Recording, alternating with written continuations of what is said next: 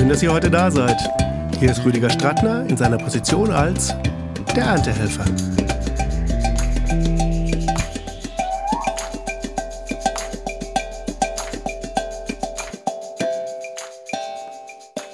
Liebe Julia Mücke. Ich würde gerne Rüdiger Werner Strattner.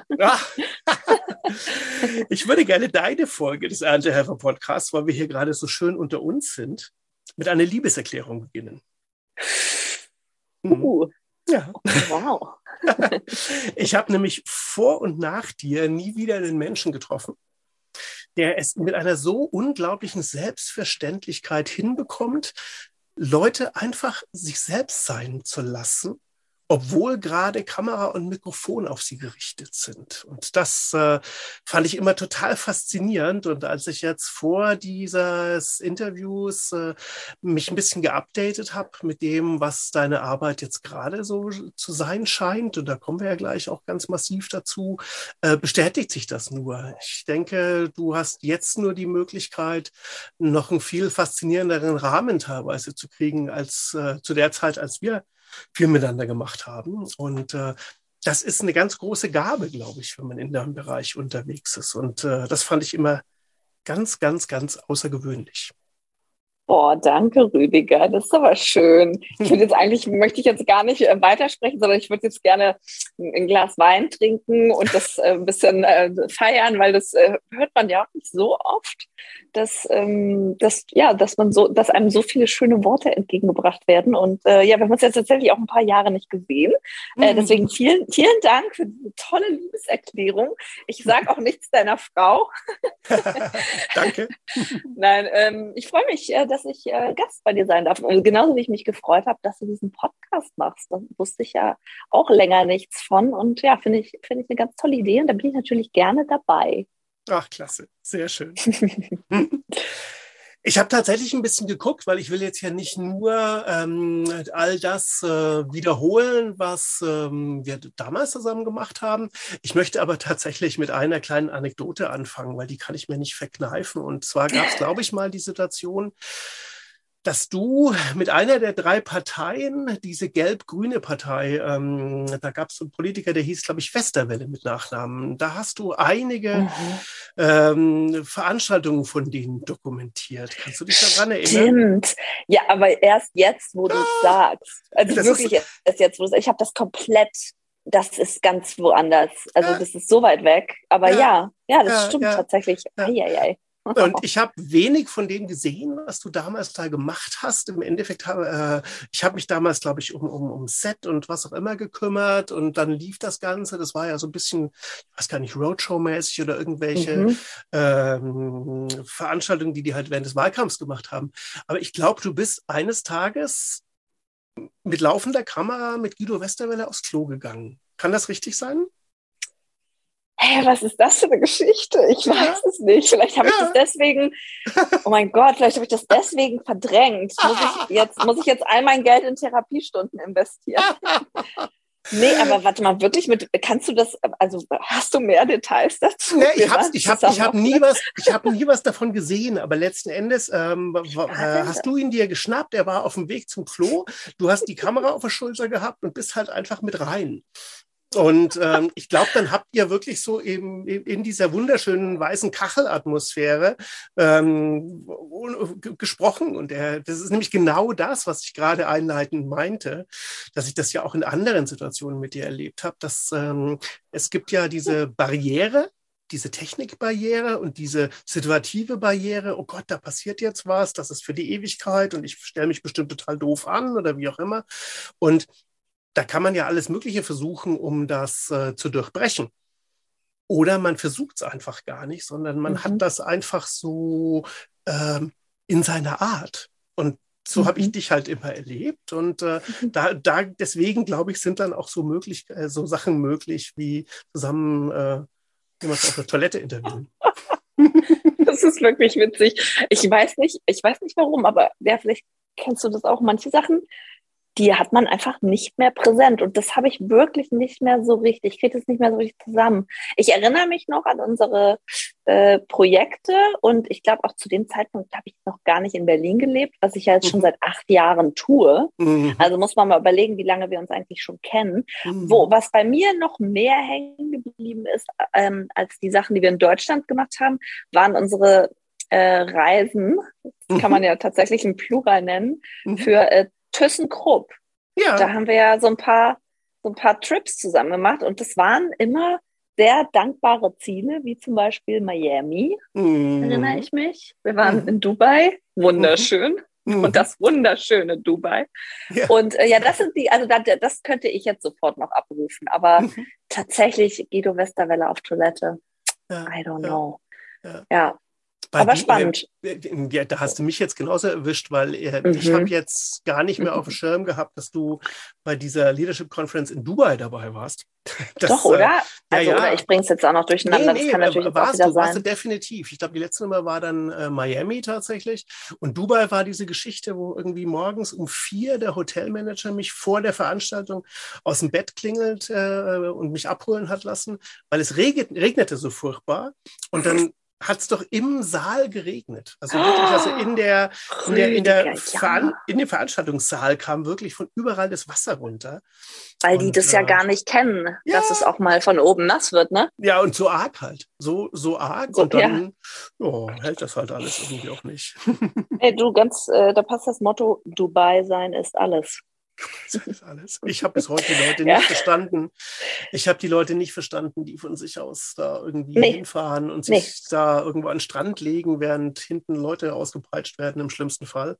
Aber das, das ist jetzt nochmal ein anderes ja. Thema. Aber ich habe lustigerweise auch die Tage eine Autowerbung gesehen, wo es um, wo es um Nachhaltigkeit ging und äh, Emissionen und Elektro, mhm. äh, Electric Drive. Und dann sieht man im letzten Shot das Auto wie es durch die Wüste fährt und hinten im Hintergrund äh, diese Stadt Ach, quasi äh, in der Sonne glänzt. Und ich dachte auch so, okay, wow, das ist auf jeden Fall auch was falsch gelaufen. ja, okay, also unsere Historie zusammengefasst, verstehen, versteht, versteht man jetzt wahrscheinlich ähm, ein bisschen viel Bahnhof, äh, wenn man es nicht weiß, aber tatsächlich, also was man jetzt, glaube ich, noch sagen kann, wir haben jetzt 2021 und die Jahre, in denen wir zusammen gearbeitet haben, das muss doch ungefähr gewesen sein zwischen 2010 und 2013, würde ich jetzt mal raten. Ja, oder? Ja, so Circa. die Zeit, genau. Bald zehn Und weißt Jahre du noch, her. wie wir uns kennengelernt haben? Über, über wen oder wie das kam? Oh Wer Gott. uns connected ja, hat? Ja. Also ich, ich glaube, ich glaube, du warst doch in dem EMI-Umfeld unterwegs. Mhm. Und jetzt müsste ich überlegen. Ich, ja? ich glaube, das erste war Smart für die IAA. Ja. Mit den die, die Tänzer. Ja, ja jetzt gerade fällt es mir auch ein. Über wen weiß ich jetzt immer noch nicht so genau, aber nee, vielleicht nicht. über den. Nee, egal. Auch ich auch nicht. Ne? Ich auch nicht. Und, und du hast doch dann auch zum Beispiel die Dokumentation gemacht in der Basketballhalle von, dieser, von diesen Probeaufnahmen. Also mhm, wir, genau. wir, haben doch irgendwie, das war das allererste Mal in meinem Leben, dass ich irgendwie mehr Budget hatte für vier Wochen Proben als für die meisten Veranstaltungen sonst. Und dann haben wir da ja so eins zu eins irgendwie das alles nachgebaut, damit die ganzen Smarts da rumkurven konnten und so. Ja, Mhm, das muss man sich mal vorstellen. Äh, vorstellen. Das war für die IAA und also das Auto Smart. Es geht um den Zweisitzer Smart mhm. und es war eine, eine, eine Komposition aus Live-Tänzern, die aber synchronisiert war mit einer riesen äh, mit einem riesen Animationsvideo auf einer LED-Fläche mit, weiß nicht, 40 Meter Bühne. Mhm. Und die Tänzer sind sozusagen, das sah dann teilweise aus, als wären die in das Dach des Autos gesprungen, was sie natürlich gar nicht sind, weil sie sind in Wahrheit hinter der Wand verschwunden. Und das war halt wirklich so eine, ja, also so eine minutiös einstudierte Choreografie, die war schon echt krass. Ja, jetzt müssen wir aber auch wirklich André Verleger nennen, weil ähm, er war und ist halt natürlich bei solchen Geschichten äh, das, das, der wichtigste Baustein, weil äh, ja. du brauchst dann jemanden, der einfach sagt, also ich kann mich daran erinnern, ich hatte für zwei oder drei Tage das damals größte Screen Studio in Köln gemietet und ich glaube ein Dutzend Tänzer. Und die Aufgabe war, alle Buchstaben des Alphabets springen zu lassen auf dem Trampolin. Weil es gab so einen ganz, ganz kleinen Teil, wo dann, wo dann äh, aus springenden Tänzern äh, Worte gebildet werden sollten. Mhm. Und äh, da ist halt einfach jemand wie André Verleger jemand, wenn du dem am, zum zweiten, zum dritten Mal sagst, dass ein Tänzer kein Kuh springen kann, dass natürlich jeder Tänzer ein X springen kann, aber ein, ein Q kann kein einzelner Tänzer springen, dann akzeptiert er das einfach nicht. Dann will der Tänzer man bricht mit drei, ihm ein Bein. Genau, dann, dann muss ein Bein gebrochen werden oder du brauchst halt nochmal einen, einen Tänzer mit einem dritten Bein irgendwie so. Also ja, und das ist natürlich dann faszinierend, weil du brauchst manchmal so Leute, die einfach sagen, ey, ich will das. Das muss jetzt einfach geil werden. Let's make it happen. Äh, ja, krass, auf jeden Fall. Es klingt auch nach einer Wetten das Aufgabe, für die, die es nicht kennen. eine, Ga eine Game Show der ähm, späten 80er Jahre. nee, gab es länger, egal. Äh, wir, wir verfransen uns, ne? Aber war, eine, war auf jeden Fall eine interessante Zeit. Ja. Das war klasse. Das war, das war total klasse. Und da will ich natürlich, weil es ist jetzt ja nicht nur hier Anekdotenstunde, da will ich ja auch mal dazu kommen, weswegen du bei diesen äh, Produktionen dabei warst. Ähm, ich war einfach immer total froh, wenn ich irgendwie Budget organisieren konnte für eine vernünftige Dokumentation. Weil mhm. es, es gibt ja ganz oft, und klar, heute gibt es ohne Ende iPhone-Videos und was auch immer, aber das ist ja alles nicht damit zu vergleichen, wenn du wirklich jemanden hast, der den Auftrag hat, bewusst Sachen so festzuhalten und am Schluss dann auch in ein Stück zusammenzustellen, dass man dann eine Vorstellung davon kriegt. Und deswegen gibt es ja auch zum Beispiel dieses Video von den Proben da.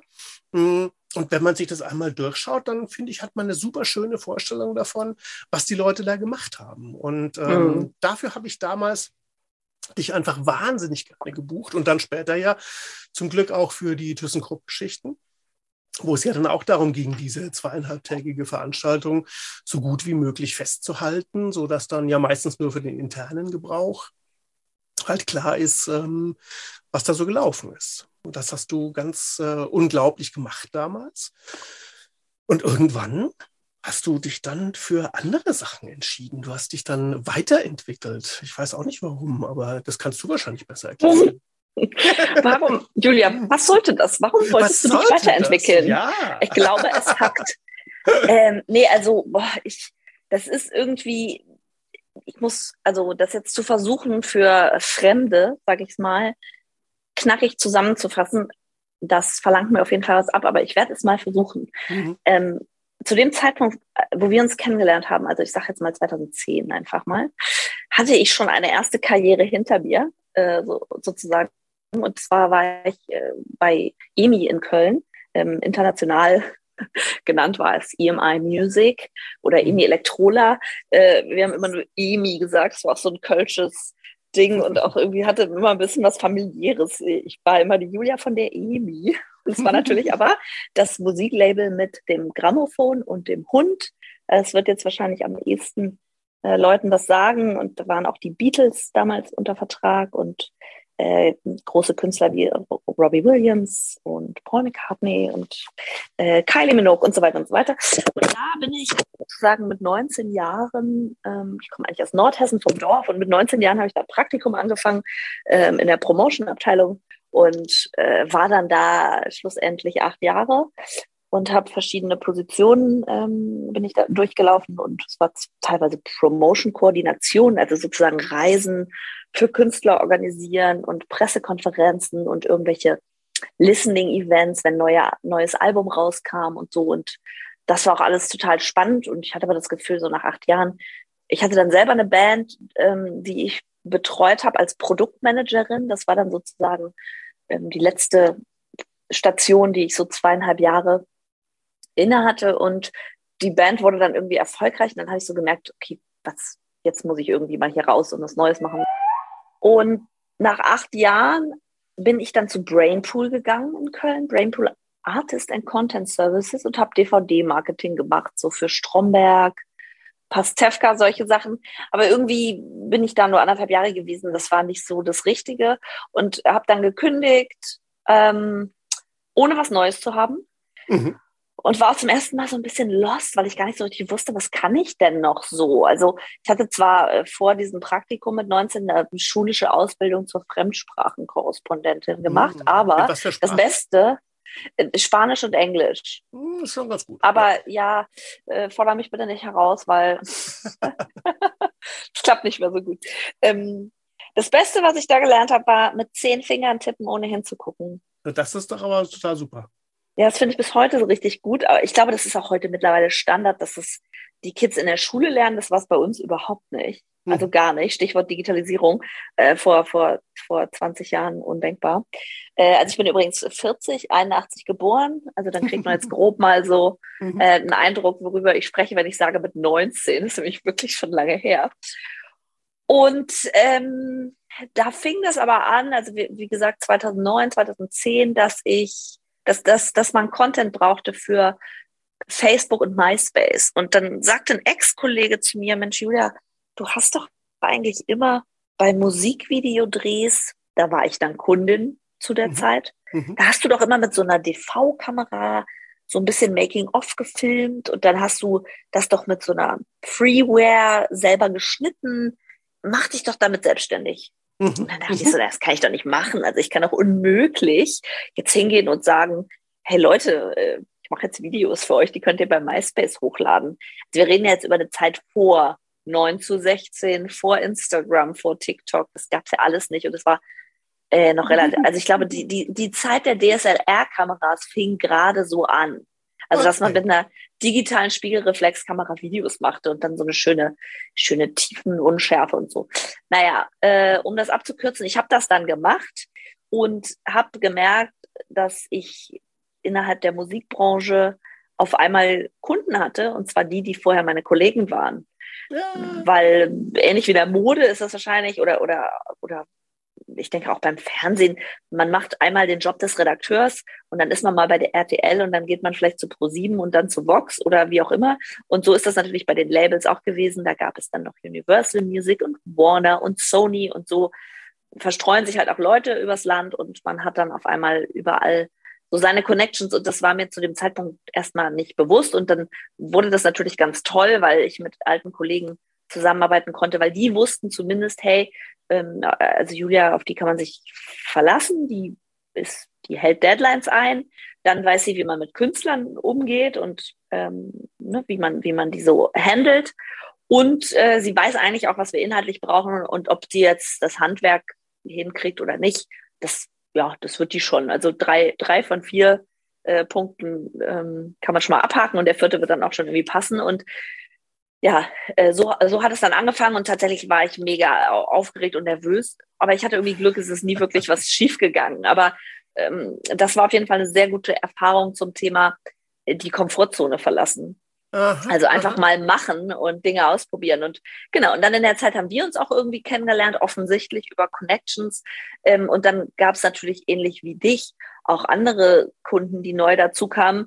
Dann habe ich mal für Galbani Mozzarella Kochvideos gedreht oder irgendwelche Fitnessvideos, weil das wurde natürlich immer mehr. Ne? Also und dann glaube ich war es ungefähr so 2015, 16, dass immer öfter, also da, da ich glaube ich bin 2013, 14 der Liebe wegen nach Berlin gezogen und habe dann auch wieder ein anderes Umfeld gehabt, neue Leute kennengelernt und das war dann alles so ein bisschen äh, mehr Werbebranche.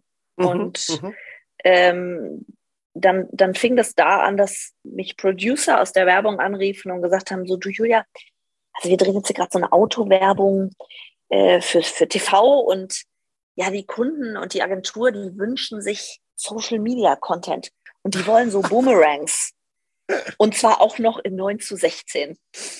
Kennst du dich damit aus? und ich dachte so, ey, klar, was gibt es denn da, sich nicht auszukennen? Nein, aber natürlich war das dann so, war das, ähm, ja, war das ganz äh, praktisch, weil ich dann wieder irgendwie auf einmal in eine, in eine neue Branche reinschnuppern konnte.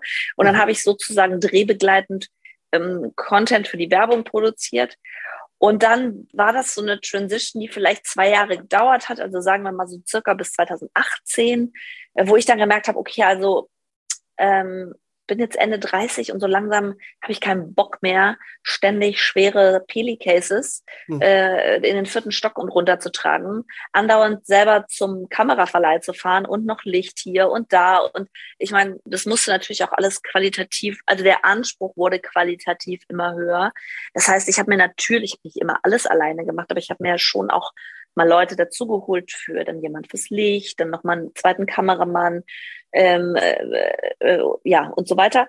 Und das war mir irgendwann alles zu viel, weil ich war dann auf der einen Seite, hatte ich morgen einen Dreh, saß aber heute noch bis äh, 12 Uhr im Schnitt und dann wollten, wollte ein neuer Kunde aber ein Angebot haben bis zum nächsten Morgen. Mhm. Und also ich habe im Endeffekt Produktion gemacht, also Sachen organisiert, Drehs organisiert. Dann habe ich Kamera gemacht, habe aber auch noch das Interview geführt. Mhm. Ähm, vom Ton habe ich mich immer distanziert. Das war mir zu, zu kritisch, wenn du, du als Podcast-Produzent weißt, dass das ein Riesenproblem werden kann, wenn es mhm. nicht passt. Und habe es dann eben, wie gesagt, auch noch geschnitten. Und es war einfach irgendwann nur noch so ein Abarbeiten und es war einfach zu viel. Und ja, dann habe ich irgendwann gemerkt, eigentlich möchte ich, ich glaube, Regie machen, weil Kamera war jetzt, da war die Leidenschaft nicht ganz so tief. Mhm. Und im, für den Schnitt eben auch nicht. Und ich habe auch gemerkt, eigentlich, eigentlich war ich in der Zeit auch schon oft Regisseurin. Und man kennt das vielleicht aus verschiedenen Branchen. Da sind dann verschiedene Berufsbezeichnungen, haben andere Namen. Also beim Theater und Film spricht man vielleicht vom Kostümbild. Ähm, und in der Werbung wird zweitläufig eigentlich nur Styling genannt. Und mhm. ein Producer im TV oder im Fiktionalen ist auch inhaltlich verantwortlich. In der Werbung ist ein Producer nur für Kosten verantwortlich. Mhm. Mhm. Und da habe ich dann einfach gemerkt, so Mensch, eigentlich warst du schon Regisseurin über die letzten Jahre, weil ich war ja immer diejenige, die die Interviews geführt hat und sich meistens auch ausgedacht hat, welche Fragen sie stellt, damit sie bestimmte Antworten bekommt, um wiederum eine Geschichte erzählen zu können. Also mhm. durch den, durch den Interviewten. Und dann musste es ja auch Schnittbilder dazu geben. Also wie bebilderst du auch so eine Geschichte, damit du nicht einfach nur jemanden da hast, der ein Interview, in einem Interview erzählt, worum es geht, sondern du willst das ja auch sehen als Zuschauer. Ja, und ich glaube, mit dieser ähm, Erkenntnis fiel mir dieser Schritt leicht zu sagen oder leichter zu sagen, Leute, ich bin jetzt einfach mal Regisseurin. Man muss dazu sagen, ich musste mir das schon auch noch von ein paar Bekannten und Freunden bestätigen lassen, um mich das wirklich zu trauen, das zu sagen, weil für mich war das schon immer was total Großes. Also ich fand das schon, ja, ich bin doch jetzt nicht einfach Regisseurin. Mhm. Und dann äh, sagen Leute dir, aber ja, doch, doch, eigentlich bist du das doch schon. Und wenn du das sein willst, dann sag das doch einfach. Also so nach dem Motto, fake it till you make it. Ist auf mhm. jeden Fall was dran. Mhm. Und dann habe ich, dann war irgendwann der Tag gekommen, wo ich dachte, gut, dann mache ich mir jetzt mal eine neue Website. Ähm, ich habe alles, was ich so als One-Woman-Show oder mit kleinerer Crewgröße Größe, Crewgröße gemacht habe. Das, das, lief, das lief unter Möcke Media. Ich mhm. fand es irgendwie cool. Es hat auch so ein bisschen so einen Company-Appeal, obwohl yeah. ich nie eine GmbH hatte. Ich war immer nur ich. Aber irgendwie äh, sah das besser aus. Und dann habe ich einfach die Website, die, das war dann nicht mehr mückemedia.com, sondern Julia Mücke.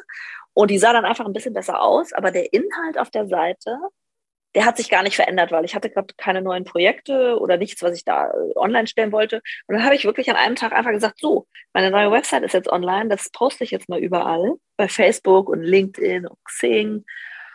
Und dann gucke ich mal, was passiert. Und da stand dann drauf Julia Mücke, Regie, Kameraschnitt, glaube ich, noch zu der Zeit. Oder vielleicht auch nur Regie, ich weiß gar nicht mehr. Oder Director vielleicht auch, bin mir nicht mehr so sicher. Und habe das dann überall gepostet. Und in der gleichen Woche haben mich zwei zwei Agenturen angerufen, die Regisseure vertreten und mhm. wollten sich treffen. Mhm. Oh, eine, eine Regisseurin, die wir noch nicht kennen. Das müssen wir, der Sache müssen wir auf den Grund gehen. Und das war so eine total gute Bestätigung, weil ich natürlich gemerkt habe, so, okay, wow. Also du musst es einfach wirklich sagen, was du machen willst, weil wenn du es erst wenn du es selber glaubst, dann glauben es dir auch andere. Mhm. Ja, und das war sozusagen die, die Transition bis 2019. Und seit Oktober 2019 äh, werde ich von der Agentur vertreten. Und das hilft natürlich auch nochmal enorm, weil man nicht mehr selber die Person ist, und das kennen sicherlich auch viele, die Nein sagen muss. Also entweder Nein zu, äh, zu einer zu niedrigen Tagesgage oder Nein zu einem Projekt, hinter dem man irgendwie nicht steht oder was man einfach aus Gründen nicht machen möchte. Mhm. Und das ist natürlich toll, wenn diese unangenehmen Aufgaben jemand übernimmt, mhm. der die besseren Worte findet. Mhm. ja. Ich erlebe das ständig in äh, der Veranstaltungsbranche generell, ist auch so dieses Basisdemokratische, dass einfach auch viele Leute äh, mit einbezogen werden in irgendwelche Prozesse. Und äh, es ist manchmal so erholsam, wenn einfach Hierarchien klar sind. Und äh, mhm. ich glaube, das ist auch ein bisschen was, auf was du da gerade raus willst, dass du halt eben dann jemanden hast, der für dich sagt, nee, vielen Dank, aber unter den Rahmenbedingungen wird die Julia den nächsten Schritt nicht gehen. Aber du musst es nicht machen. Und das äh, ist sehr nachvollziehbar. Mhm. Ja, das hilft, das hilft enorm, ähm, äh, weil mh, mm, man ist ja auch nicht mehr die Buhfrau, der Buhmann, mhm. die Buhfrau. Kann man das gendern? Ich habe es noch nie gemacht, aber ja, ja, ja, ja und das jetzt. hilft natürlich, weil man fühlt sich besser und ich glaube, es ist auch für die andere Partei einfach schöner. Ja, und es macht auch, äh, also die, die, die, die kreative Arbeit, der steht da nichts im Weg. Mhm. Also unangenehme Verhandlungsgespräche gab es da nie, weil das mhm. mit meiner Person einfach irgendwie nichts zu tun hat. Genau, das war 2019 und jetzt sind wir zwei Jahre später und jetzt kann ich, glaube ich, äh, guten Gewissens von mir behaupten, dass ich Werberegisseurin bin. ja. Klasse. Klasse.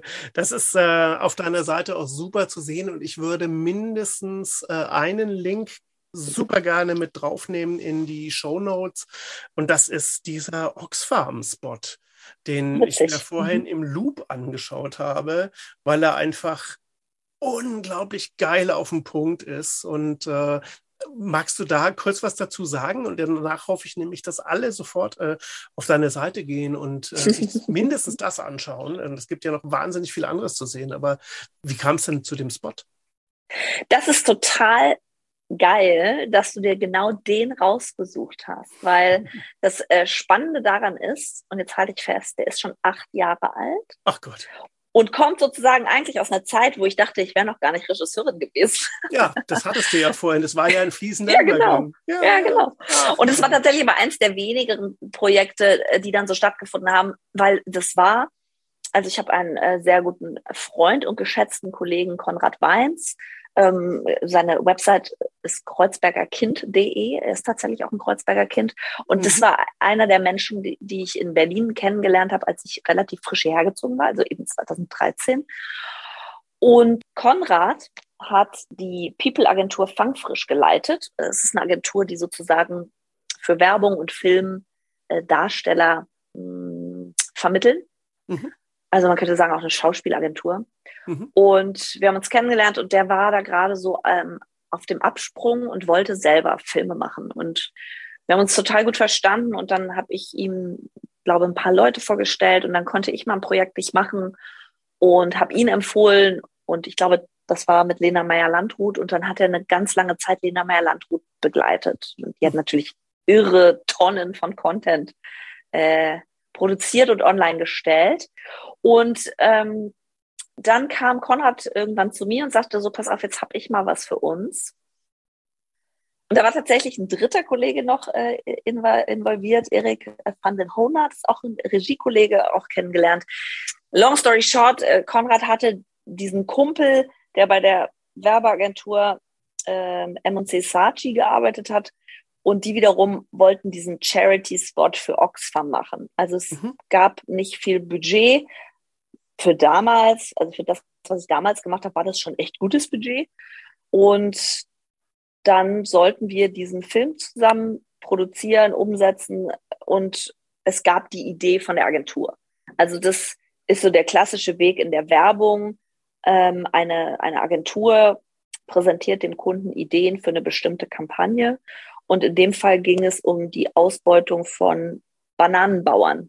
Mhm. Und ich will jetzt nicht zu viel vorwegnehmen, aber es ging darum, in kurzer Zeit darauf aufmerksam zu machen, dass teilweise der Anbau von Bananen nicht äh, Fairtrade ist und nicht den üblichen Regularien entspricht, also so wie man es vielleicht auch von Kakao heutzutage kennt ging es damals um die Bananen und dann haben wir mh, mm, in einer relativ kleinen Crew äh, diesen, diesen Film umgesetzt und ich mag, und ich, das hat dich wahrscheinlich auch so beeindruckt, ich mochte die Idee sehr, dass der Herzschlag, das Kasten, ähm, also wenn man, wenn man Ware über die Kasse zieht im Supermarkt, dann piept es ja immer so. Und mhm. dieses Piepen haben wir sozusagen als Herzschlag hm. äh, definiert, der dann am Ende zu einem Piepen wird, also wie so ein, wie so ein EKG-Piepen, wenn es das Herz mhm. stoppt. Und diese, diese, diese Bananen, das Bananenthema haben wir wiederum aufgegriffen, dem eine Bananenhand.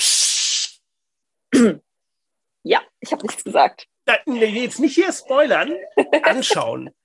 ja, anschauen. Aber Bananenhand war jetzt ein Wenn ihr fertig gehört habt, dann an, anschauen. Genau, nee, aber das war ganz toll, weil wir haben uns mhm. einfach super ergänzt und ich glaube auch durch diese Konstellation äh, haben wir uns alle super wohl in der Rolle damals schon gefühlt, obwohl wir das alle, also heute wäre das, ähm, wäre das gar nicht so ein Big Deal, dieses Projekt umzusetzen, weil man genau wüsste, äh, wie macht man es, äh, woher nimmt man seine Ressourcen, seine Leute, Crew, äh, Darsteller. Und damals war das eben, wie gesagt, toll, weil Konrad hatte diese, diese wahnsinnige Händchen schon für, für Darsteller. Und dann konnten wir in so eine Location rein, die wir über drei Connections kamen. Und ja, das ist eigentlich so die, die grobe Geschichte zu diesem äh, Film. Und mhm. die, man, da merkt man halt mal tatsächlich, wie wichtig gute Ideen sind.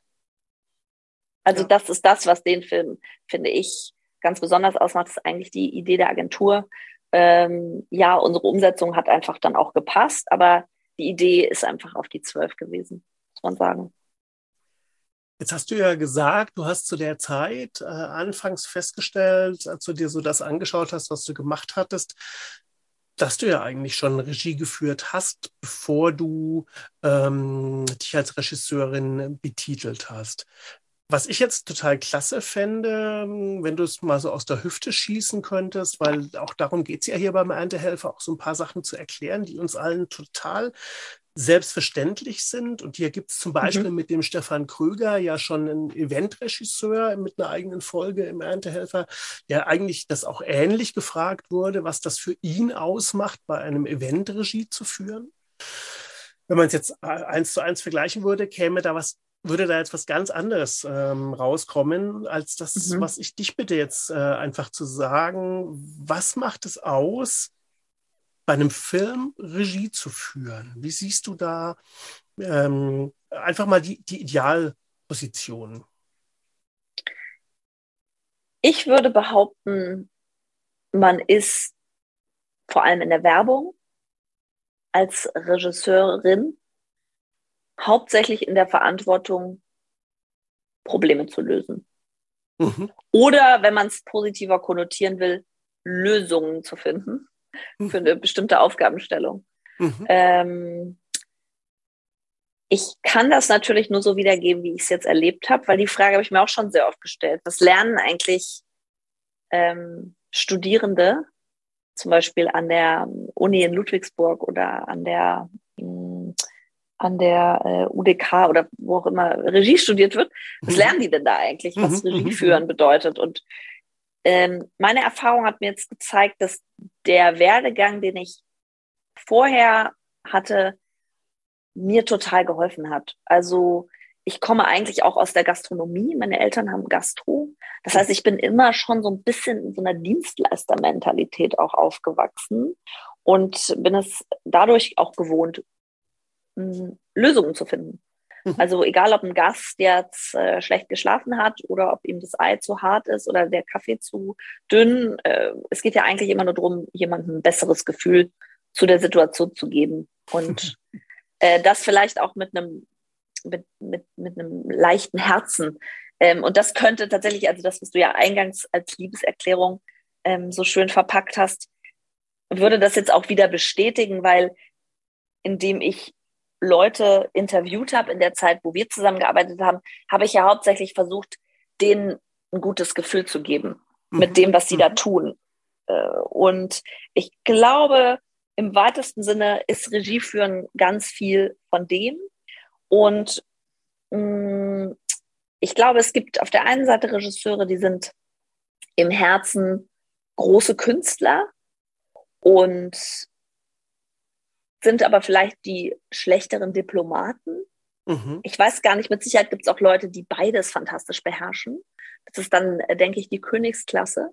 Und ich glaube, ich bin über die mh, hm, lösungsorientierten, über den lösungsorientierten Weg da ganz gut reingerutscht. So. Ich verstehe mich schon auch ähm, in der künstlerischen Position, aber in der Werbung geht es ganz viel darum, dass alle happy sind. Mhm. Und ich, wenn ich äh, Job sozusagen antrete, dann gibt es den Kunden, der möchte natürlich ein Produkt verkaufen oder eine Dienstleistung oder einfach nur seine Marke. Also wenn es so ein, so ein Brandfilm ist und man möchte einfach so eine Brand Awareness schaffen, äh, dann geht es gar nicht manchmal um ein konkretes Produkt, aber das ist das Ziel des Kunden. Die Agentur hat dem Kunden eine Idee verkauft, die sie glaubt, ähm, das Projekt zum Ziel zu bringen. Mhm. Äh, die sie glaubt, das Projekt. Naja, du weißt, was ich meine. ähm, und das heißt, die Agentur hat eigentlich nur das Ziel, dass, dass das auch funktioniert und dass der Kunde glücklich ist. Dann gibt es ja auch die Produktionsfirma, also die Position, die diesen Film umsetzt, die die ganze Crew bucht, die das einfach möglich macht, die die Kosten im Blick hat, die mich bezahlt. Und dann bin da ich. Und ich muss das eigentlich alles zusammenbringen. Also, wenn man in der Mitte steht und hat die Fäden in der Hand, dann ist das, glaube ich, das, was ein Regisseur oder eine Regisseurin macht. Es ist jetzt total oberflächlich und einfach versucht zu erklären.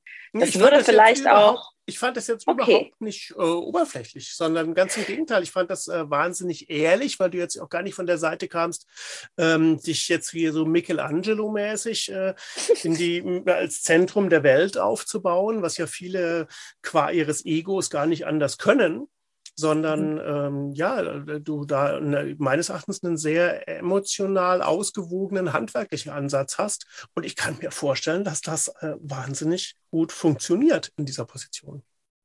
Ja, also das ist schon auch anspruchsvoll, mm, weil man möchte es natürlich doch allen recht machen.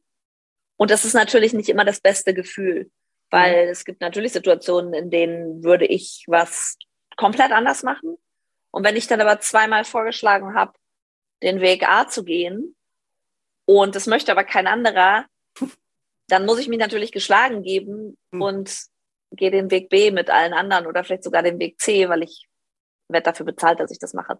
Mhm. Und ähm, mit Sicherheit sind auch äh, große Regisseure erfolgreich geworden, weil sie den anderen Weg gegangen sind, aber das äh, bin ich da einfach nicht. Also das merke ich auch, dass ich das gar nicht gut kann. Also dass ich so dann äh, auf, auf meiner Meinung beharre, dann würde ich tatsächlich Film machen wollen und dann wäre es wahrscheinlich auch äh, Independent-Film oder Kunstfilm.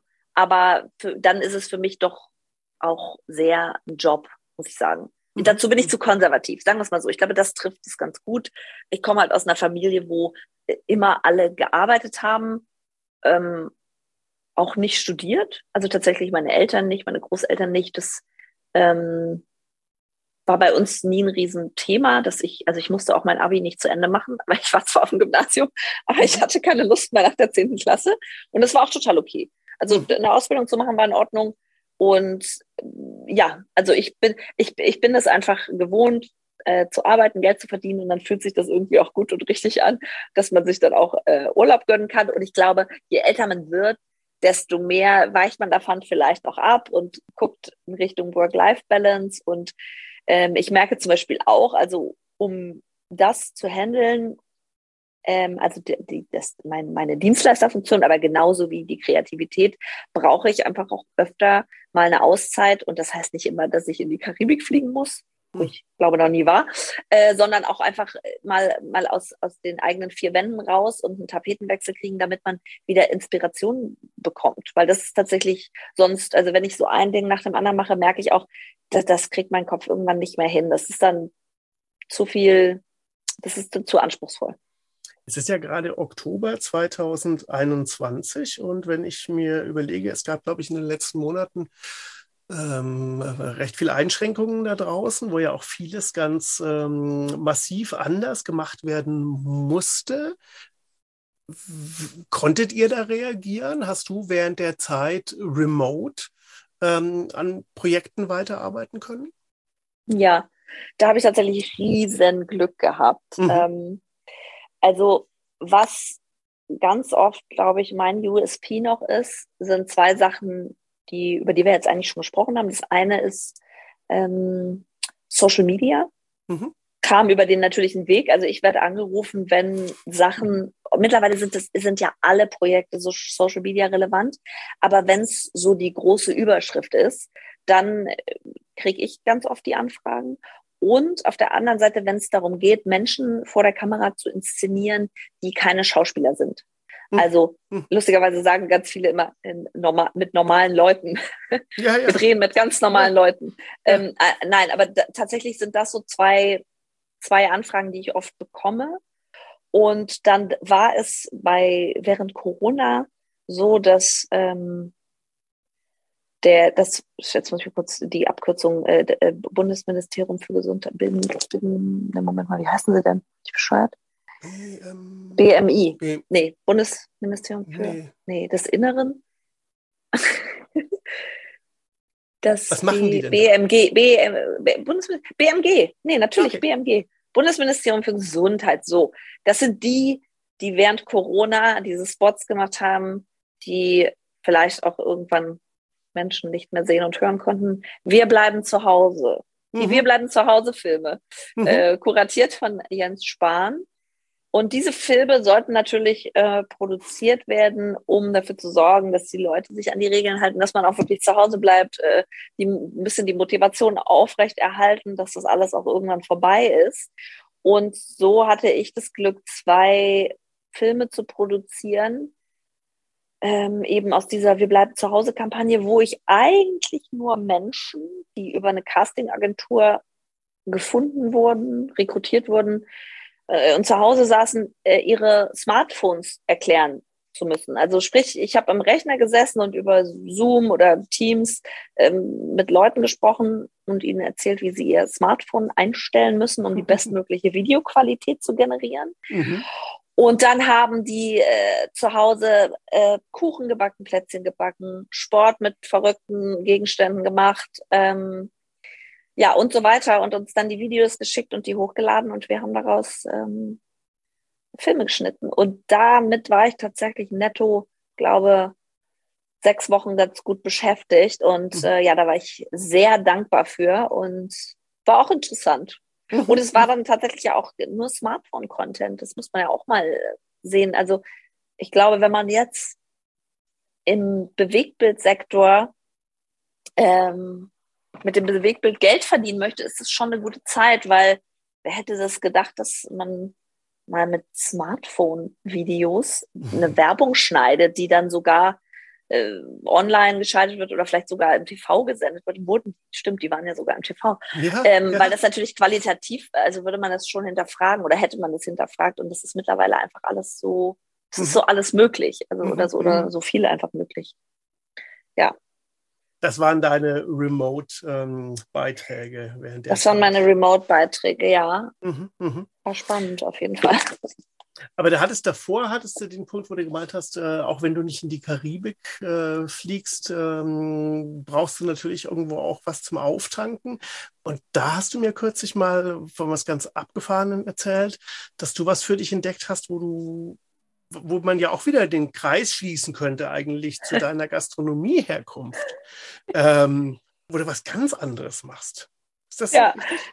Ja, das ist total richtig. Ähm, Habe ich lustigerweise gestern auch wieder gemacht. Okay, okay. Halt's mal ein bisschen zwar, spannend. Wie oft machst du mhm, das ja. denn? Ähm, also jetzt gerade ähm, habe ich viel gepitcht, also sozusagen, ja, pitchen, wenn man das, also wenn man das jetzt erklären müsste, geht es du immer wieder darum, erklären, sich für jeden ich glaube, normale ja, Menschen können sich das wahrscheinlich selbst nach der Erklärung nicht vorstellen. Normale Menschen, obacht, ihr normalen Menschen, ich erkläre euch. Da sind sie wieder, die normalen Menschen. Komm, erklär mal für die normalen Menschen, was ich ist mach mal schnell Pitchen? Ein Elevator-Pitch. Also genau, der Elevator-Pitch wäre jetzt lustigerweise das, wenn man, man möchte jemandem eine Idee erzählen und zwar in der Kürze der Zeit, wie ein Fahrstuhl von oben nach unten oder von unten nach oben fährt. Das ist der Elevator Pitch. Also ich verkaufe dir eine Idee und wenn wir unten sind, sagst du, ja, super, das machen wir. Mhm. Und ein normaler Pitch in der Werbung sieht ungefähr so aus, dass diese Kundenagentur-Konstellation hatte ich ja schon kurz erwähnt. Das heißt, die Agentur wiederum geht hin und sagt so, der Kunde hat jetzt unsere Idee gekauft, findet der alles total geil, jetzt muss es ja irgendwer machen. Und dann fragt fragt, der, fragt die Agentur also üblicherweise drei Produktionsfirmen an, die wiederum gekoppelt sind mit drei verschiedenen Regisseuren, könnte man so sagen, oder Regisseurinnen. Manchmal weiß die Agentur schon, ah, wir würden gerne äh, mit, mit äh, dem Regisseur XY arbeiten. Und die sind manchmal exklusiv von Produktionen vertreten, manchmal aber auch nicht. Also da muss man sich immer so ein bisschen durchwuseln. Und dann äh, gibt es eben für alle bestenfalls gleiche Chancen. Dann schlagen Produktionsfirmen mal Regisseure vor und dann entscheidet man sich für drei. Drei Regisseure, drei Produktionsfirmen und dann gibt es eine, das ist dann die Shortlist sozusagen, also wenn mhm. du unter den dreien bist. Und dann gibt es einen Regie-Call. Das heißt, dann nimmt sich jede Agentur, ähm, äh, jede Agentur, nimmt sich äh, jeder Regisseur, jede Regisseurin für die Agentur eine Stunde circa Zeit und dann gibt es so ein Briefing kurz. Also es gibt eh immer schon ein schriftliches Briefing und dann geht man das aber nochmal durch und bespricht, was wichtig ist und was die Vorstellungen sind. Und danach hat man ein paar Tage bis zu einer mal zwei Wochen, je nach Projektgröße, Zeit, um eine Regieinterpretation zu schreiben. Und da geht es dann wirklich drum, alles von Herangehensweise wo drehen wir das? Wie drehen wir das? Wie sieht der Cast aus, also die Darsteller? Wie stelle ich mir das vor? Wie wird es geschnitten? Wie ist der Look? Habe ich Beispiele dafür? Habe ich das schon mal gemacht? Kann ich dem Kunden sagen, natürlich habe ich schon mal äh, einen Clown gedreht, der Burger isst und dabei äh, Fußball spielt. Weil meistens, wenn du das schon gemacht hast, dann rückst du diesem Job und diesem Auftrag ein kleines Stückchen näher. Und äh, so eine Regieinterpretation das ist tatsächlich schon äh, ja, sehr aufwendig und anspruchsvoll. Sieht dann ungefähr so aus, dass es eine gelayoutete Präsentation ist, die einer Doktorarbeit nachkommt und irgendwas zwischen 20 und 50 Seiten lang ist. Also ich sag mal so, Text ist dann irgendwas zwischen fünf und sechs DIN A4 Seiten, aber eben schön gelayoutet mit Bildern und vielleicht auch Videos. Und das äh, wird dann dem Kunden präsentiert und dann entscheidet der Kunde sich gemeinsam mit der Agentur für die passende Regie slash Produktion. Weil es ist doch total wow. schön, dass dann große Industriefirmen Geld dafür ausgeben, Menschen kreativ sowas erstellen zu lassen. Ist doch toll. Ich liebe es. Ich liebe es. Ist doch toll. Das, das, so ist doch dann, das ist doch richtig wertschätzend. Das ist doch ein ganz wertschätzender Punkt, dass man praktisch sagt, Leute, ihr könnt das. Ich glaube, ihr habt das Beste für mein Produkt. Setzt euch doch bitte mal hin. Hier habt ihr ein Budget. Irgendwie macht das. Ist toll. Lieber Rüdiger, und liebe ZuhörerInnen, jetzt werden alle lachen. Denn für diese Arbeit gibt es in 99 Prozent der Fällen keinen einzigen Euro. Aber warum macht man das dann? Warum setzt sich also jemand mehrere Wochen seines Lebens hin und holt ein Team zusammen, um seine Kreativität anzuzapfen und die dann irgendeinem ja. milliardenschweren Unternehmen vor die Füße zu werfen? Also mit Mann meinst du ich, ne? Also mich. Entschuldigung, ja. das war jetzt nein, nein, weiß. oldschool-mäßig formuliert. Ja, alles gut, alles gut. äh, nee, ich finde es ja lustig. Nein, tatsächlich ähm, ist das, glaube ich, mir fällt kein adäquates Beispiel ein, aber manchmal schleichen sich einfach Dinge ein, die werden dann einfach 20 Jahre später noch genauso gemacht, weil wir haben sie ja immer so gemacht. Ja. Und tatsächlich ist es überhaupt nicht mehr zeitgemäß. Ich will dich damit, Julia, ich will dich damit jetzt auch gar nicht in die falsche Richtung dingsen. Doch, ich doch. Musste, ich musste ja, ja, ich einfach, ich musste wieder, jetzt, ja. ich musste jetzt mal wirklich, ich, ich bin ja der normale Mensch, weißt du? Ich habe ja selber schon wahrscheinlich Monate, wenn nicht Jahre meines Lebens verschwendet für so einen Dreck. Aber ähm, ich glaube wirklich, der normale Mensch da draußen, der geht ja auch nicht in die Pizzeria und sagt, Nein. ich habe mal drei Freunde mitgebracht, wir würden gerne heute Abend mal die ganze Karte durchessen und holen mal den besten Wein hoch, weil ja. Vielleicht kommen wir nämlich nächstes Jahr mit drei Leuten mehr. Weißt ja. du, das ist ja so ungefähr die Logik, weißt du so. Ja. Da würden die ja auch sagen, na klar, kannst du haben, du kannst hier super essen und geilen Wein haben wir auch, kostet Betrag ja. Y viel Spaß. Ja, also, hallo Autowerkstatt, könnt ihr mir bitte ganz tolle neue Reifen aufziehen? Und ja. wenn ich dann äh, gut gefahren bin damit und keinen mhm. Unfall gebaut habe, dann komme ich nächstes Jahr wieder und dann zahle ich die. Ja. Äh, und das äh, wird auch nicht passieren. Ja, also es ist tatsächlich äh, sehr ärgerlich und es ist wirklich altmodisch und ich glaube so ein bisschen daran, dass sich da in den nächsten Jahren was tun wird äh, unterm Strich müssen alle an einem Strang ziehen. Und das ist wie mit Preisdumping. Mhm. Irgendwer macht es dann immer und dann wird es auch einfach so weitergemacht. Und da schwimmt man natürlich mit der Masse, weil am Ende des Tages ist es halt ein ganz toller Job. Mhm. Mhm. Und wenn man so einen Job gewinnt, und manche brauchen vielleicht auch den Thrill, weiß ich nicht, Aber wenn man so einen Job gewinnt, dann ist es schon ein tolles Privileg, so auf, auf einem hochwertigen Level Filme drehen zu dürfen, weil in der Werbung gibt es tatsächlich noch relativ hohe Budgets und da kann man schon tolle Sachen machen. Natürlich gibt es auch Werbung, die totaler Schrott ist, brauchen wir nicht drüber sprechen.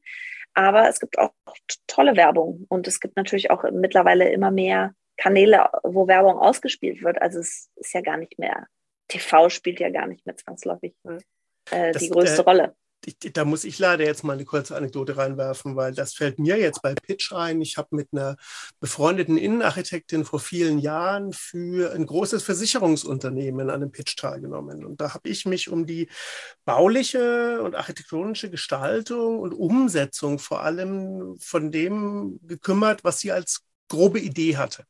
Und wir haben eine Präsentation gehalten, die auch sehr gut ankam und aus irgendwelchen Gründen wurde es dann nicht umgesetzt.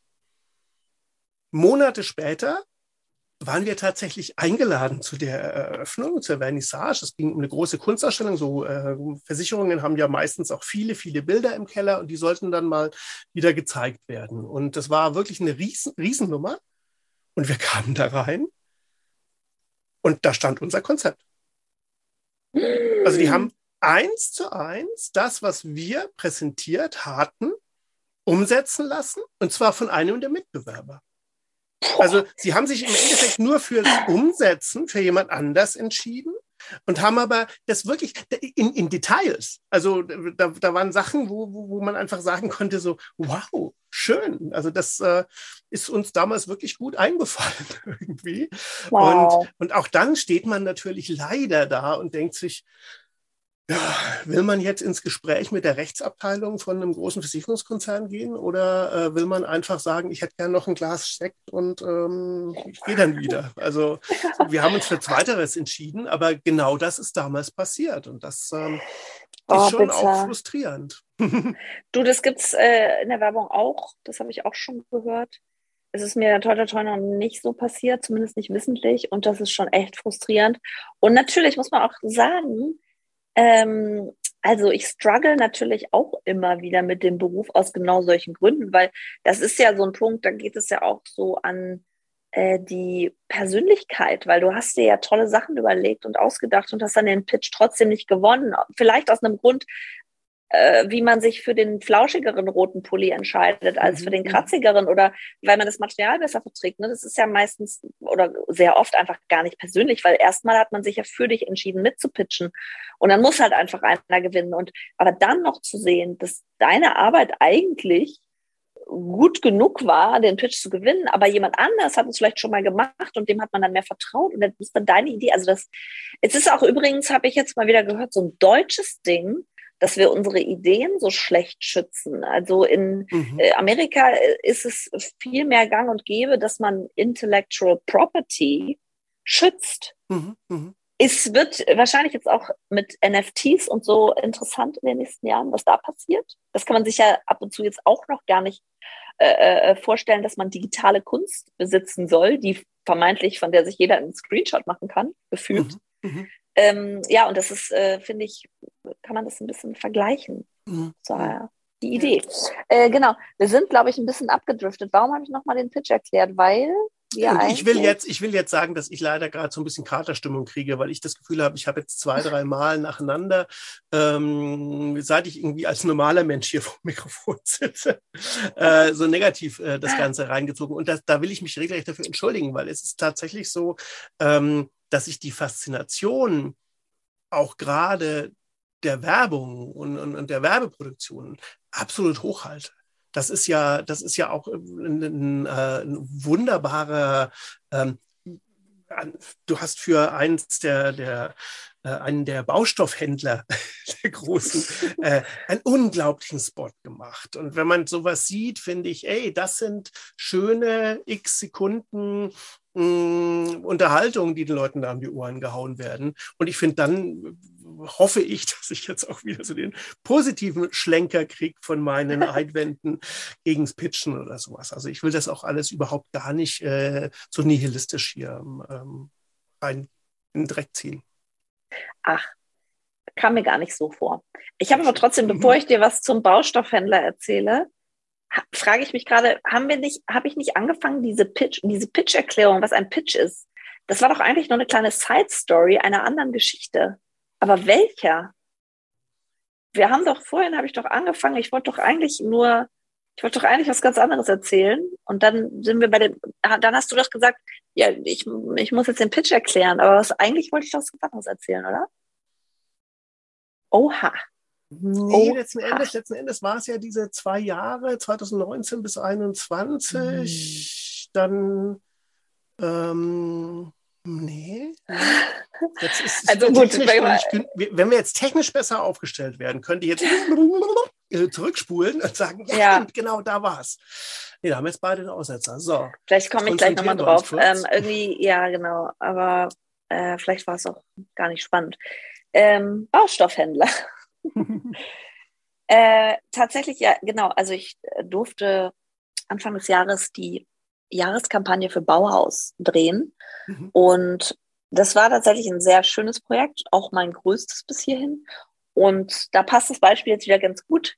Äh, den Pitch habe ich, glaube unter anderem gewonnen, weil ich ähm, zuversichtlich und vertrauenswürdig ähm, mitteilen konnte, dass ich Social Media verstanden habe. Also das war so, glaube ich, ein bisschen tatsächlich ein wichtiger Punkt, weil man muss sich mal vorstellen, hier hat halt die Agentur einen wahnsinnig krassen Job gemacht, indem sie einem Kunden, der, ich sag mal, eher konservativ ist, Bauhaus, gibt's lange, äh, mhm. Ziel, sehr weite Zielgruppe, mhm. verkauft hat, also oder sagen wir mal die Idee verkauft hat, dass man jetzt nicht plötzlich nur noch Dinge baut und anschraubt und sägt, sondern jetzt auch einfach mal Social Media inspirierte Filme macht wo auch einfach Menschen nur mal Spaß haben. Mhm. Und man vielleicht mhm. auf den ersten Blick jetzt gar nicht so genau weiß, was wird denn hier gerade eigentlich beworben? Das Planschbecken oder der Rechen, der im Hintergrund lehnt an der mhm. Wand. Und ähm, genau, und das ähm, ja, muss man auf jeden Fall hervorheben, dass die da schon wirklich äh, wahnsinnig ähm, krassen Job gemacht haben, weil der Kunde hat es gekauft und dann haben wir für Bauhaus plötzlich Fun, äh, Fun-Spots präsentiert. Also zu Hause äh, zu Hause wie noch nie. Zu Hause sein. Oh Mann, ich habe aber heute echt ein paar Hänger. Zu Hause fühlen wie noch nie. Ich wollte gerade sagen, zu Hause sein wie noch nie war äh, nicht richtig. Ähm, das war natürlich nach oder innerhalb, eigentlich war ja da Corona noch sehr präsent in diesem, in diesem Frühjahr. Und ich glaube, es ging auch so ein bisschen darum, dass man den mhm. Leuten auch zeigen wollte, hey, ihr wart jetzt alle so viel zu Hause und macht es euch doch jetzt zu Hause mal richtig schön. Mhm. Äh, und genießt die Zeit im Garten, auf dem Balkon, oder einfach nur am offenen Fenster, wenn es anders nicht geht. Ja, und dann haben wir ganz viel äh, Spaß, Spaß-Sachen gedreht und teilweise auch wieder mit dem Smartphone Dinge produziert und äh, nicht eben nur mit einer großen Kamera, sondern wirklich auch mit einer Social Media Unit, die dann wirklich nur mit einem Smartphone bewaffnet noch eigene Sachen gedreht hat. Ja, und das war, glaube ich, am Ende war, waren wir damit zwei Monate beschäftigt mit Vorproduktion, Dreh oder vielleicht sogar drei. Januar, genau, Februar, März, ja, doch, Anfang des Jahres. Ja, das war super und aufregend und zwar sehr viel. Wir haben fünf Tage gedreht, mhm. hatten, weiß ich nicht, über 30, 40 Darsteller, mussten teilweise doppelt besetzen Och. und dann aber gucken, dass das natürlich nicht so auffällt. Aha. Also, dass man dann eben in dem Gartenfilm jemanden hat, der dann was anderes trägt im Herbstfilm und mhm. dass es auch weit genug auseinander liegt. Also, das war ganz schön viel ähm, hin und her geschiebe. Wie viele ja. Filme habt ihr gemacht? Ich habe nur den gesehen, wo die, die mehreren Mädels dann irgendwie äh, von der Seite in den Pool zusammenspringen. Ich glaube, das kann man mittlerweile gar nicht mehr so richtig. Also es sollten mal acht TV-Spots werden, übers mhm. Jahr verteilt, mit den Themen Garten, Grill, äh, Pool, Herbst und so weiter.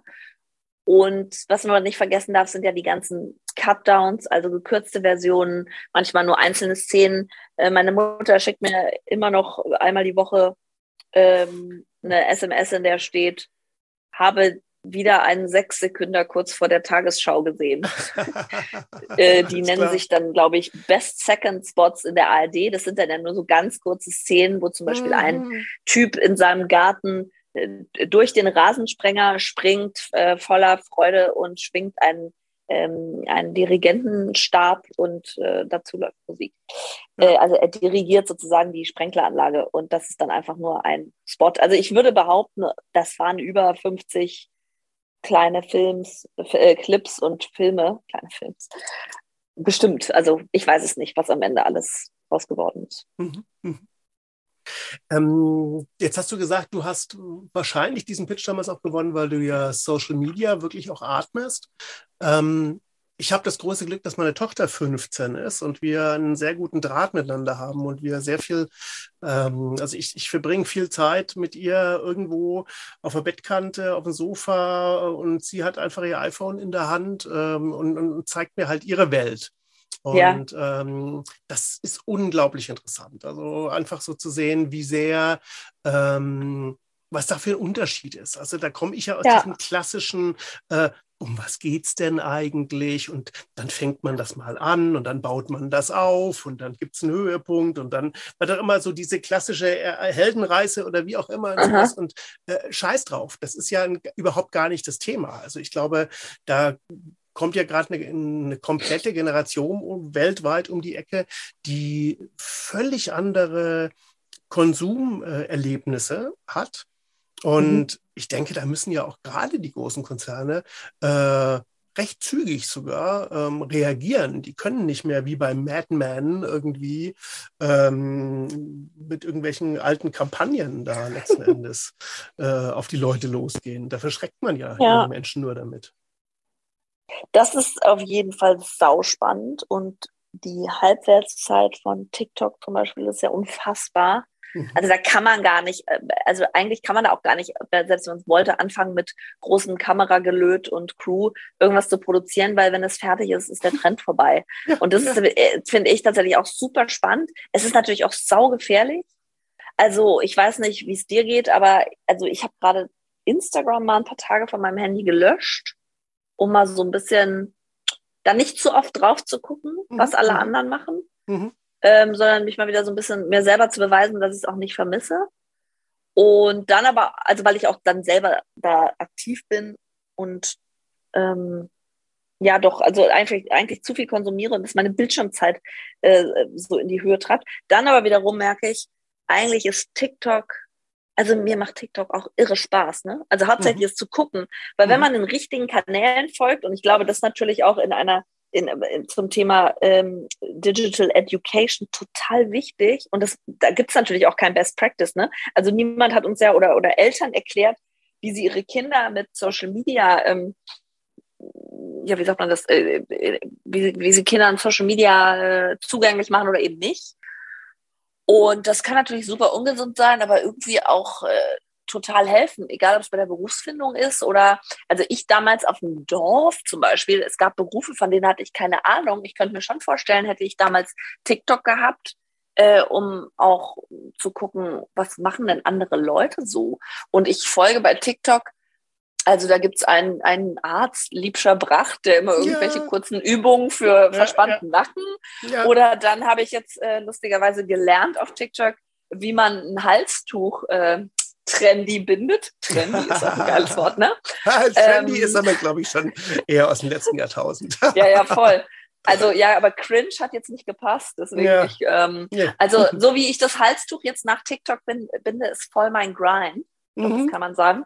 Mhm. Ähm, oder, oder irgendwelche äh, Oatmeal, Baked Oatmeal Rezepte, ja. also äh, oder bis zu Tiervideos. Also ich muss tatsächlich gestehen, ich liebe TikTok. Ich bin da nicht so mit Beauty und äh, Tanzvideos, da halte ich mich nicht so lange mit auf, aber da gibt es ja wirklich alles. Mhm. Mhm. Ja, finde ich schon sehr spannend. Also das, äh, ich hätte das gerne gehabt, wobei auf der anderen Seite ist es halt saugefährlich, also wie ich schon mhm. gesagt habe. Und da muss man natürlich auch in Sachen Werbung, finde ich, bewusst mit umgehen. Und das ist natürlich auch gerade, glaube ich, ein großes Thema. Also, äh, was machst du als, als Marke wirklich, um, ja, um, um trotzdem so ein bisschen dein Gesicht zu wahren? Weil das, äh, man kann natürlich äh, Kids viel schneller beeinflussen. Und, und es gibt ja auch noch die Trennung zwischen Paid Social und Organic Social Media. Das macht dann ja auch nochmal einen Unterschied, ob ich, kriege ich bei Instagram ständig irgendeine Werbung ähm, weil ich einmal Nike gesagt habe, wird mir dann ständig äh, Werbung von Online-Händlern oder, oder, oder anderen Sneakermarken angezeigt. Oder bin ich eine Brand, die einfach nur äh, die, die Influencer engagiert die dann wiederum was in meinem Namen posten, was verlinkt wird. Ja, das ist ja alles noch so ein Feld, das funktioniert ja auch alles noch nicht richtig rund. Also mhm. Werbung, Kennzeichen, ja, nein, wie macht man's? Mhm. Äh, ja, also ein Riesenfeld kann man sich natürlich krass austoben, aber muss man irgendwie auch mit Bedacht machen, finde ich. Es ist ja auch leider so, dass äh, du hast gerade gesagt, von wegen Media Education, meines Erachtens findet die aus einem ganz einfachen Grund ja auch nicht statt. Es gibt ja nicht die Lehrkräfte, die das unterrichten ja, können. Kein Best ich war, Practice. Ja. Ich war vor drei Jahren, war ich auf einem Elternabend zum Thema Cybermobbing.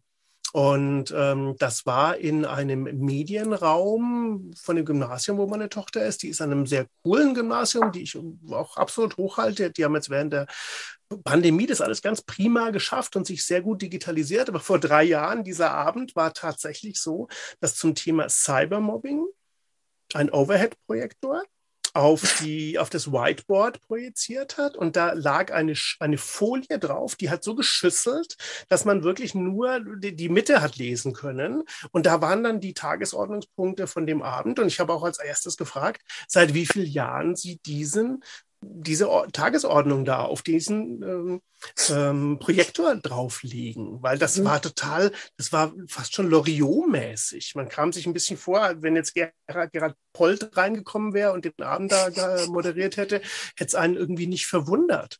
Und mhm. das ist leider dann halt äh, Digitalisierung relativ äh, aktuell hier in Deutschland. Ja, ja, das ist schlimm. Tatsächlich, großes Thema. Ich bin immer noch so ein bisschen ähm, mit, mit ein paar äh, Fasern meines Gehirns dabei, wo wir vorhin irgendwie vom Weg abgekommen sind. Das ist total komisch, aber ich habe irgendwie das starke Gefühl, dass noch irgendwas anderes erzählt wurde. vielleicht müssen wir noch mal eine, vielleicht müssen wir mal eine Appendix-Folge noch machen, noch mal fünf Minuten, ähm, genau, genau. fünf Minuten noch mal zu, zum Thema. Ja. Aber äh, ja, Social Media und ich, aber ich finde es äh, cool, muss ich sagen, dass du mit deiner Tochter da dir auch Sachen zusammen anschaust, weil ich glaube, auch so ein Austausch ist manchmal, ist manchmal gut. Ach du, äh, letzten Endes, erstens bin ich da, ich habe ja das große Glück, dass ich einen erwachsenen Sohn habe, wo ich auch immer einen sehr guten Draht zu bewahren konnte. Und äh, der hat mir im Nachhinein ein bisschen vorgeworfen, dass ich ihn letzten Endes so Ende der 90er teilweise sehr alleine gelassen habe mit dem Internet. Und ähm, da äh, war ich völlig schockiert, weil mir das gar nicht klar war. Mir war das mhm. letzten Endes äh, zu dem Zeitpunkt als, als Vater gar nicht bewusst, dass ich da hätte besser aufpassen können.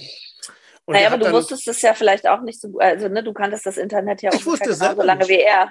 Ja, ich wusste, wir waren ja. ja beide frisch da irgendwie und er natürlich als Jugendlicher mit seinen ganzen Buddies und was auch immer oder als Kind, muss man sagen, hat er ähm, natürlich sich da irgendwie in Ecken rumgetrieben, die ihm nicht unbedingt gut getan haben. Und ja. ähm, das ähm, hat mich dann aber auch dazu gebracht, also erstens natürlich da auch viel mit ihm zu versuchen, nochmal aufzuarbeiten, aber vor allem halt mit meiner Tochter überhaupt nicht auf so eine Verbotsschiene, weil ich die finde ich doof. Das, man man mhm. kann mehr denn je, finde ich, nicht Leute irgendwo in den Elfenbeinturm einsperren. Das ist furchtbar. Aber äh, sich einfach anzubieten und interessiert zu sein. Und äh, dann passieren da total abgefahrene Sachen, weil man da auch äh, einfach äh, in, involviert wird, auch gerne involviert wird, glaube ich. Ja, muss man sich mal vorstellen, wir haben bald 2022 und erst nächstes Jahr kann man äh, äh, wahrscheinlich äh, Parkscheine im Internet bestellen oder äh, irgendwelche anderen Sachen, für die man heute noch zum Amt rennen muss mit einem mit einer Warteliste oder irgendeiner Wartemarke oder was auch immer. Hast du den ähm, Billion Dollar Code geguckt auf Netflix? Oh nee, noch nicht. Hm, hast du was davon gehört? Äh, ich habe es, es wird mir vorgeschlagen, aber ich war gerade so sehr mit äh, Squid Game es beschäftigt. Ein, es ist ein deutscher Vierteiler und da geht es darum, um die Jungs, die von Berlin aus in den 90ern die Grundlagen für Google Earth gelegt haben. Ah, und dann ja, ja, im Endeffekt übelst abgezogen wurden von Google und äh, das wird in einem wahnsinnig tollen Vierteiler, ähm, wird praktisch dieser Gerichtsprozess, den die ja geführt haben gegen Google, ähm, dokumentiert. Das Unternehmen gibt's heute noch, die haben heute 80 äh, Angestellte, die mhm. sitzen noch in Berlin. Mhm. Aber ähm, die haben damals natürlich gegen Google verloren und die konnten auch nicht nachweisen, dass Google ihnen das geklaut hat, was eigentlich ähm, die, die Grundtechnologie war. Mm, super sehenswert, super sehenswert. Aber ich wollte sagen, das Interessante da an dem Film ist, dass interessanterweise die Deutsche Telekom wahnsinnig gut wegkommt. Weil die nämlich Anfang der 90er denen eine Million Mark gegeben hat, diesen zwei Jugendlichen aus Berlin, wo alle anderen gesagt haben, ey, ja, ja, Internet und man fliegt dann auf die Welt zu und sowas, geht wieder in euren. Keller, irgendwie sowas. Und da sind die in Bonn auf äh, jemanden getroffen, der einfach gesagt hat, ja, klingt interessant, ähm, macht mal irgendwie. Mhm. Und äh, Wusstest du, dass ähm, die Person, die den Nike Swoosh, mhm, den Haken des Nike-Logos sozusagen äh, erfunden hat, mhm. dass es irgendwie eine Praktikantin oder Auszubildende Mhm, oder mhm. Auszubildender war? Finde ich ja, auch irgend krass. so, ne? irgend so Story ist da dahinter, ja. Ja, ja. Yes. Von Hölzchen auf Ah. Stöckchen. Oder als genau Stöckchen, genau, genau. Mm, So, weißt du, was ich jetzt mache? Ich moderiere jetzt hier den Abgesang auf unsere Folge. Das gibt dir die Möglichkeit, deine Alpha-Wellen wieder in Groove kommen zu lassen und ähm, zu gucken, ob das, was du, Moment, bevor wir über Pitches gesprochen haben, eigentlich sagen wolltest. Ja, ja. Das war ja, warte mal, das, das war weit vor Bauhaus, das war aber wesentlich nach Oxfam. Das war, ähm, hat auch gar nichts, glaube ich, mit. Aber doch, stopp, weißt du was, wenn mich Sag's. absolut verpasst haben. Ich habe zwar gesagt, du machst jetzt zum Chillen was, was mit deiner tun So. Da, war, da wollten wir hin, oder? ja, Ja. Ha! Ich habe Ha. aufgepasst. witzig, witzig, witzig, witzig. Trotzdem krass, krass lange Brücke, fünfmal um die Ecke, dreimal falsch abgebogen Hm, dran und da sind wir wieder. Da sind wir wieder. dran Genau, geblieben. also ich, ich weiß zwar jetzt nicht mehr, wie ich den, wie ich den Einstieg über Pitch äh, schaffen wollte, aber Er gut. ist fantastisch. Also man er pitcht, ist fantastisch. Ich er liebe diesen Einstieg. Er, der ihn. funktioniert unglaublich. super geil. Also man pitcht, man pitcht, um arbeiten zu dürfen. Um überhaupt erstmal arbeiten zu dürfen. Der Pitch ist natürlich auch schon sehr viel Arbeit, aber mit dem verdient man auch kein Geld. Das hatten wir festgestellt. Und ich bin in Berlin, in Kreuzberg und ganz bei mir um die Ecke hat während Corona eine neue Gastronomie aufgemacht. Nein, so, jetzt habe ich's. Jetzt müssen wir leider nochmal schneiden. Warte, ich mache eine Sprechpause, du auch? Du hast mich gefragt, wie oft, jetzt weiß ich's, du hast mich gefragt, wie oft ich das mache, was ich nämlich mache. Und ich sollte es ja spannend machen. Aus spannend machen sind wir wirklich fünfmal falsch abgebogen. Und ich mache das abhängig von Pitches. So, wenn ich pitche oder drehe, dann kann ich das andere natürlich nicht so machen wie mh, ein Zweitjob, sondern äh, nur ganz selten. Und jetzt gerade habe ich aber äh, gepitcht und verloren. Das heißt, ich hatte plötzlich wieder Zeit und habe jetzt die letzten Wochen einmal die Woche dieses andere gemacht, was ich jetzt gleich erzähle. Und zwar, ja, du hast es ja eigentlich fast schon so ein bisschen verraten. Also ich komme aus der Gastronomie und das lässt einen nie so richtig los. Also wenn ich Besuch zu Hause habe, dann äh, bereite ich auch gerne alles vor, dann decke ich auch den Tisch, dann sieht es auch alles ordentlich aus, dann liegen links die Gabeln, rechts die Messer, von außen nach innen hat man bei Pretty Woman gelernt, wenn man den Film gesehen hat. Da steht dann ein Weinglas und ein Wasserglas. Also ich bin auch gerne Gastgeber, muss ich sagen. Und irgendwie hatte ich immer mal wieder so die Fantasie davon, das irgendwann mal wieder zu machen. Also den elterlichen Betrieb zu übernehmen, das stand außer Frage, weil meine Eltern haben einfach wirklich immer gearbeitet und sie tun es heute noch. Mhm. Und ähm, vielleicht irgendwann mal was Kleines aufmachen, aber da kann man eben, ja, da muss man, da muss man schon, da muss man schon eine gute Location haben und ein gutes Angebot und der Konkurrenz in Berlin ähm, die Stirn bieten, um damit wirklich gutes Geld zu verdienen. Deswegen habe ich gedacht, ach, ich könnte schon mal wieder irgendwie kellnern oder hinter der Bar stehen. So, und jetzt gibt es eben diesen neuen Laden bei mir in Kreuzberg. Jetzt mache ich kurz, ähm, kennzeichne ich das kurz als Werbung. Das ist nämlich das Marktlokal ähm, hier um die Ecke an der Markthalle 9. Da wurde in den 90er Jahren der Film Herr Lehmann gedreht. Da gab es Mm. den Schweinebraten. Also auch echt ein traditioneller Laden. Hat so ein bisschen was von einem Brauhaus, wie man das auch aus Köln kennt. So Mm. optisch eine, eine lange Holztheke, alles ein bisschen dunkel. Auch schon über 100 Jahre alt, diese, diese Theke. Wow. Und die haben da aufgemacht während Corona und das sind so drei äh, tolle Jungs bzw. Herren, die völlig unterschiedliche Sachen auch gemacht haben und die haben sich in einem Pitch, da ist es wieder, jetzt muss ich es ja. nicht erklären, äh, haben sie sich durchgesetzt gegen Berliner Sterneköche mit einem Regionalrezept und haben so dann äh, sozusagen die, dürfen die jetzt diesen, diesen Laden be betreiben, bewirtschaften, pachten, wie auch immer. Und das ist eine ganz tolle Küche, das ist ein ganz toller Laden, wie gesagt, hier bei mir um die Ecke und war dann so ein bisschen mein zweites Wohnzimmer. Und äh, dann habe ich da eine Bekannte getroffen, die da lustigerweise auch hinter der Theke gearbeitet hat und die erzählte mir, dass Aushilfen gesucht werden und ob ich nicht Lust hätte, mit ihr einmal die Woche Theke zu machen. Mhm. Lustigerweise haben wir das noch nicht geschafft, weil ich mache dann doch äh, eher immer Service und ich merke auch, ich habe gar keine Lust auf, auf Drinks mischen und so. Das können auch andere besser. Aber ähm, es ist irgendwie total schön, eben neben diesem umsonst pitchen und immer wieder an seine Grenzen zu kommen, weil man ja doch, man denkt sich Ideen aus, äh, Intellectual Property, das kommt aus deinem Kopf und am Ende hat es aber trotzdem nicht gereicht und du hast eine Woche lang äh, für kein Geld gearbeitet und dir mhm. wirklich viele tolle Sachen überlegt, viel Text geschrieben, viel telefoniert, viel vorbereitet und gemacht und zu dem Zeitpunkt, wo man so eine, so eine Regieinterpretation abgibt, kann man eigentlich den Film sofort drehen weil man hat sich ja ganz, ganz viel damit beschäftigt. Mhm. Und dann kommt jemand und sagt so, ah, hat leider nicht geklappt, vielleicht nächstes Mal. Mhm. Und das ist schon frustrierend und es geht auch allen so. Also ich glaube, die ganz, äh, die ganz erfolgreichen Regisseure, die, die wissen so, naja, gut, dann halt der nächste und ich arbeite sowieso zu viel. Äh, denen geht es vielleicht nicht ganz so nah, aber eigentlich, was man so hört von den Kollegen und Kolleginnen, ist, ist es bei jedem gleich. So, man hat einfach sein Herzblut da reingesteckt und äh, dann ist es auf einmal wie Sand durch die Finger. Ähm, ja, und dann, mir hilft es gerade und ich äh, erfahre das ja jetzt auch erst, wie gut es mir damit geht, ab und zu einfach dann in so einem Laden zu stehen, Gäste zu bedienen, sich mit denen zu unterhalten.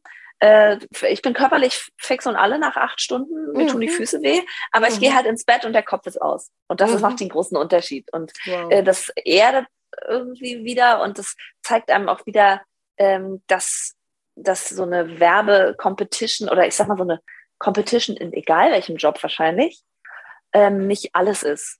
Und vor allem nicht das Nonplusultra und nicht das, was immer nur erstrebenswert ist. So, ja. Das, das mag ich total. Ich will es gerne nochmal wiederholen. Das ist jetzt ja. nicht als Werbung gekennzeichnet, weil da äh, war gerade so viel äh, Herzblut und Liebe drin, in dem, wie du da in Schwärmen gerätst, dass äh, man da gar nicht mehr werben muss, sondern das muss man einfach ja. wirken lassen. Und, äh, Ganz tolle Küche, alle zwei Wochen neue Karte, tolles Personal, kann man auch mhm. über Instagram Tisch reservieren. Mhm. Fantastisch, alles ganz toll. so. Ja, klasse, klasse, super. Mensch, ja, eigentlich, und jetzt möchte man doch eigentlich ins Marktlokal gehen und zusammen ein Glas Wein trinken, oder? Ist doch ein schöner bitte, Abschluss, Rüdiger. Bitte, bitte. Ich stelle mich jetzt in meinen Teleporter. Du gibst mir noch die, kurz die, äh, schickst mir noch die Koordinaten rüber mhm. und dann komme ich gerade vorbei. Du reservierst Super. über Instagram schon mal gerade den Platz, ja? Ich freue mich. Wir sehen uns gleich an der Theke. So machen wir das. Super. Bis gleich. Liebe Julia, bis gleich. Tschüss.